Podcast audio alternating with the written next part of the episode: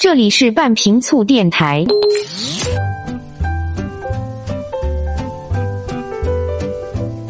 各位好，欢迎来到半瓶醋电台，我是奥巴庆。今天来跟大家聊一聊日常惰性埋下的致肥隐患。很多人呢会随着年龄增长而日益发胖，但这未必意味着他们吃太多了。这类人呢也无需埋怨自己没有毅力节食。其实随着年龄增长呢，人的新陈代谢能力啊不断下降，即便是饮食的数量不变，那摄入的食物能量呢也很容易通过过剩并储存为脂肪。更何况，随着荷包的膨胀和职位的升高，以及职业工作内容的转变呢，人们从事体力活动的机会啊，普遍越来越少。人本来就是一种动物嘛，我们的祖先和其他的野生动物一样，运动量非常大。而现代人的体力活动越来越少，每天久坐，这样的生活状态之下，体脂率不断增加，肌肉力量日益下降，内脏功能渐渐衰退。不仅人们会自己感觉到体力衰退了。也给很多的疾病呢埋下了隐患。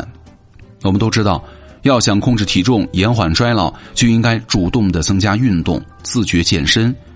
但是对于大部分日程安排的很满的职业人士来说，特别是下了班还要操持家务的女性来说，要做到每天下班之后换上运动装去健身房运动一个小时，并且长期坚持，你看听起来都挺难，对吧？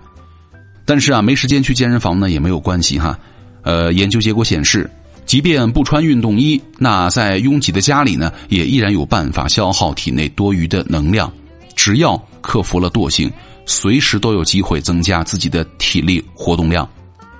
科学家们发现，即便是同样在没有运动设施的环境当中生活，年龄、性别、体型几乎相同的受试者呢，一天能量的消耗啊，差的最多的甚至能够达到五百千卡。说明他们的活动量啊有相当大的差异，五百千卡可是相当于一点五碗米饭的能量啊！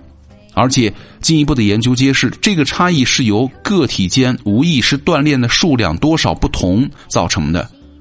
所谓无意识锻炼呢，就是那些人们不觉得是运动的小动作，比如说，有的人呢不喜欢长时间躺着或坐着，而是经常在屋里啊走来走去。那即便是坐在那儿呢，也不是一动不动，总是一会儿改变一下坐姿啊，收收腹，扭扭腰，动动腿，摇摇肩。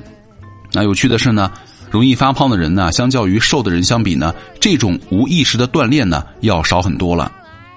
如果让肥胖者和瘦子呢完全做一样的事情，那肥胖者总是倾向于用最省力的方法来完成任务，就是能少走点路就少走点，能坐着就不站着。喜欢葛优躺，喜欢沙发土豆，对吧？所以做同样的事情呢，消耗的能量啊，也会比瘦子要少一些。科学家们由此呢得出了一个结论哈：生活当中的轻微体力活动对于人们的消耗能量啊、预防肥胖、维持健康是非常重要的。而中国的传统养生的理念也觉得，要想维持健康长寿，应该常欲小劳，也就是说。日常生活当中呢，要多做低强度的体力活动，不能够久坐不动。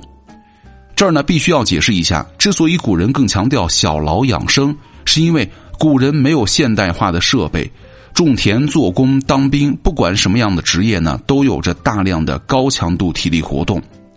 而过度疲劳啊，并不利于健康。现代人的职业体力活动呢，已经减少了很多了，所以说。去健身房进行一个小时的中高强度运动啊，健身不会对健康产生很多的危害。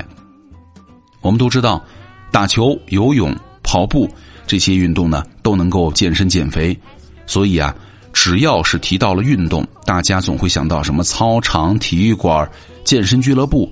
其实啊，这就陷入到了一个误区，把运动和生活呢决裂的分开来了。其实呢，在生活当中增加运动的方式其实很丰富啊，每个人都能够自己去创新。做家务呢，就是一个很好增加体力的活动方式了。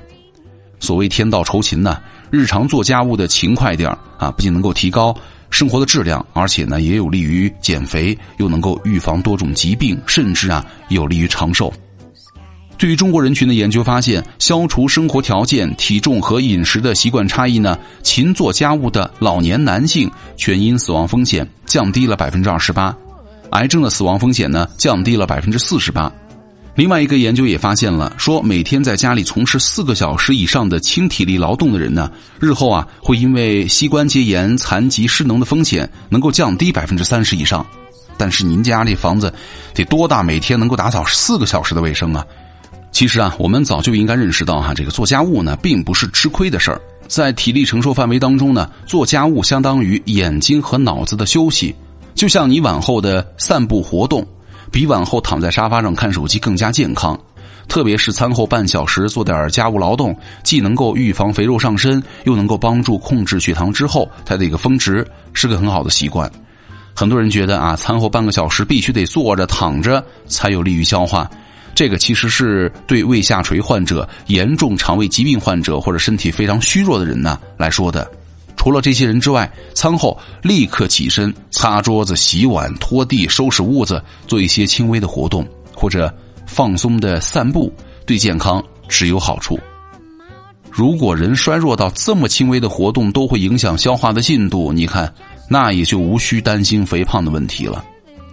其实啊，生活当中的日常小活动啊，虽然不起眼，但是贵在积少成多嘛，同样可以增加健康。如果把健康啊、健身减肥的人目标人群呢融入到日常生活当中，生活里啊可能也会增加很多的乐趣，繁琐的家务呢也会成为美妙的减肥操、健美操了。所以，听完了这节目，动起来吧，干干家务去吧。好，以上就是今天半瓶醋全部内容，我是奥巴庆，咱们下期见。